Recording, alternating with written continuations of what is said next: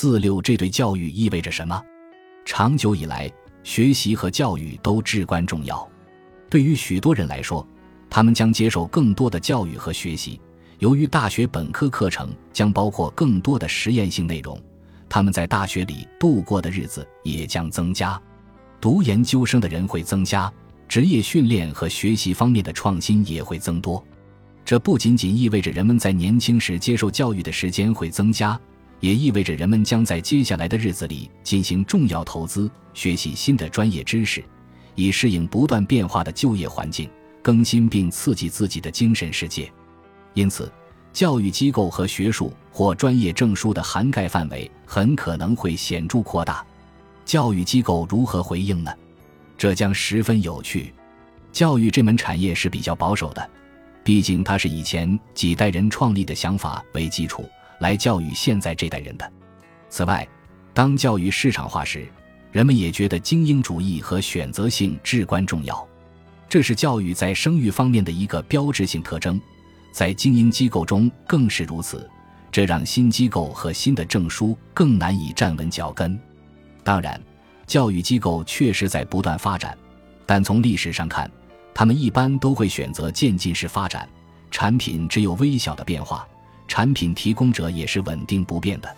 很显然，技术创新与长寿相结合之后，对这个传统行业构成了实质性的威胁，因此将有新的提供者、新的产品和实现现有目标的新途径。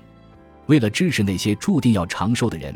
教育机构面临四个问题：如何将新的学习技术和体验式学习整合进来？如何打破年龄组之间的界限？如何更深入地传授创意、创新、人性和同理心？如何提升实用性，确保教育在与科技的竞赛中胜出？因此，哈佛商学院教授克莱顿·克里斯滕森认为，技术将使得教育的破坏性创新时机成熟，对终身学习将产生积极影响。这并不奇怪，对数字化创新的投资将通过在线教学、慕课、数字化学位以及新提供商和新加入者来改变课堂。展望未来，简和他的同事们将发现，他们在思考如何学习、在什么地点学习、在哪里学习、以什么价格学习时，会面临越来越多的选择。如果克里斯滕森是正确的。那么，这种破坏性的力量将使现有的在位者赶不上变革的脚步，并越来越多地被取代。数字技术给百岁人生中的学习提供了巨大优势。我们可以看一下慕课的主要提供者之一 Coursera 的课程。他们调查了超过五万名参与者，发现有百分之七十二的人为了获得职业方面的利益而参加了这些课程，百分之八十七的人表示他们成功实现了这一目标。在注册该网站的人中，百分之八十三的人具有大学或更高学历，中位年龄为四十一岁。毫无疑问，这些课程的灵活性使其成为帮助人们更新专业学术知识的理想形式。鉴于对工作场所学习所存在的需求，我们期望有更多的这种慕课能成为职业性课程，帮助人们培养受认证、适用于各种工作的技能。随着时间推移。我们可以期望更多的大学和在线提供商建立起信誉，拥有精英机构的威名。当然，大多数传统教育机构的运作方式都反映了三阶段人生观。正如养老金和退休被视为生命的终结问题一样，教育就是生命的起点。像社区和友谊团体一样，大多数教育机构都是受年龄分层的，每个课程都适合不同的年龄层次。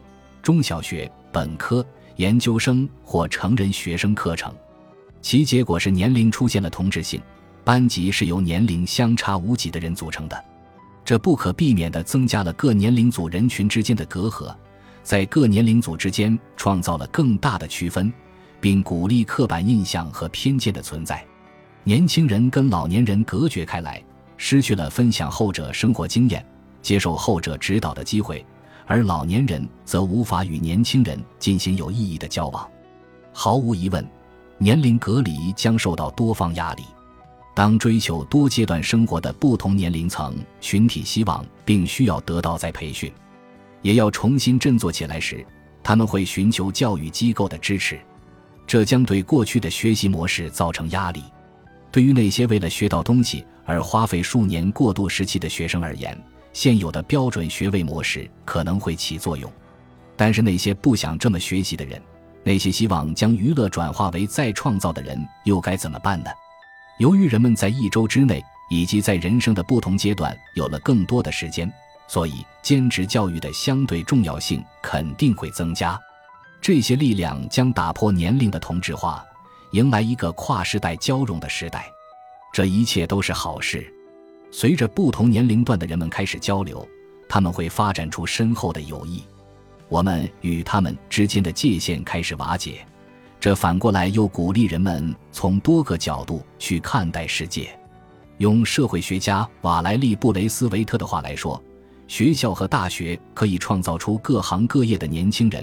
中年人和老年人互相了解、互相尊重并发展合作关系的空间，这些空间将再度充满和谐精神。目前，这种空间还十分罕见。也许教育可以创造出这么一块空间来。长寿也无疑会对教育与工作之间的互动施加压力。在传统的三阶段人生中，结束短期的教育之后，人们会立即投入工作。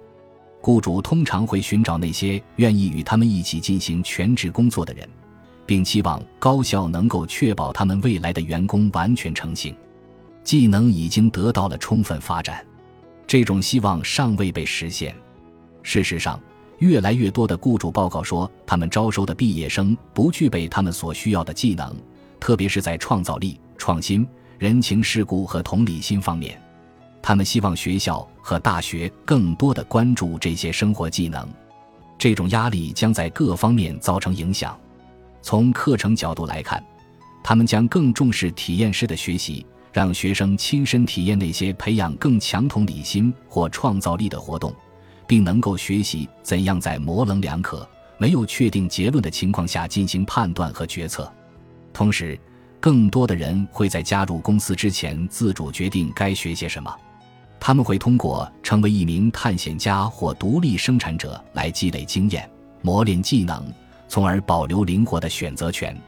人们有时会在开始全日制教育之前这么做，有时则会在教育结束后这么做。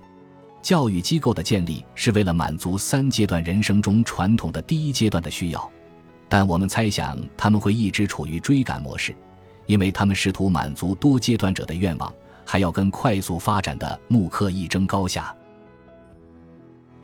本集播放完毕，感谢您的收听，喜欢请订阅加关注，主页有更多精彩内容。